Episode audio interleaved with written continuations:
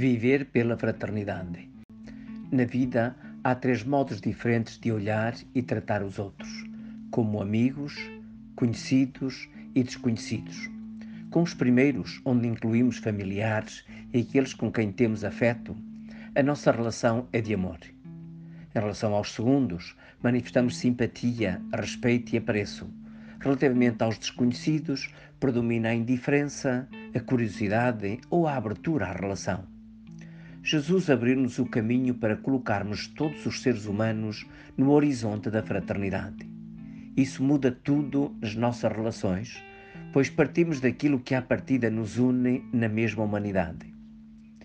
Na liturgia de hoje, escutamos no Evangelho segundo São Mateus, no capítulo 7, versículos 6 e 12, como Jesus ensina a estabelecer uma relação positiva com os outros. Naquele tempo, Disse Jesus aos seus discípulos: Não deis aos cães o que é santo, nem lanceis aos porcos as vossas pérolas.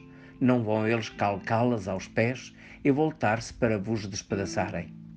Portanto, o que quiserdes que os homens vos façam, fazei-lhe vós também. Esta é a lei e os profetas.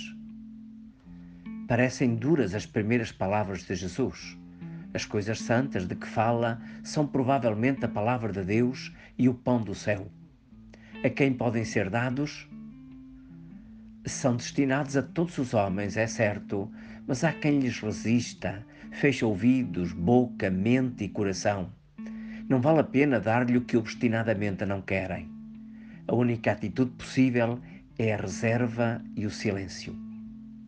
Esses bens divinos só podem ser dados através da vida, boas obras e relação dos verdadeiros fiéis.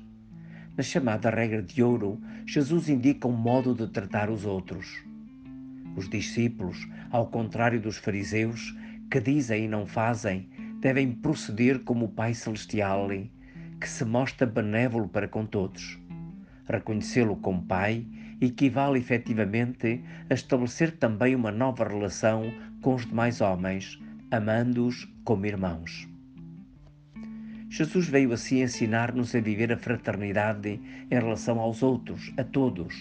O modo de o fazer é a prática da regra de ouro, presente, ainda que com formulações diferentes, em religiões e pensadores. Através dela, valorizamos e partilhamos os bens e valores uns dos outros. Chiara Lubick, uma promotora da fraternidade universal, deixou-nos estas palavras de sabedoria.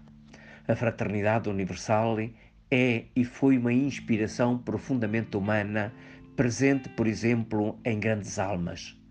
Martin Luther King revelava: Tenho um sonho que um dia os homens se darão conta de que foram criados para viver juntos como irmãos e que a fraternidade se tornará a ordem do dia de um homem de negócios e a palavra de ordem de um homem de governo. O instrumento que Jesus nos ofereceu para realizar essa fraternidade universal é o amor. Um amor grande, um amor novo, diferente daquele que habitualmente conhecemos. Ele, Jesus, de facto transplantou na terra o modo de amar do céu. Esse amor exige que se ama todos, portanto, não só os parentes e os amigos. Pede que amemos o simpático e o antipático, o concidadão e o estrangeiro, o europeu e o imigrante, aquele da própria igreja e aquele de outra, da própria religião ou de uma diferente. Em suma, que façamos aos outros como gostaríamos que nos fizessem a nós. Agarremos então hoje este desafio: viver pela fraternidade através do amor concreto.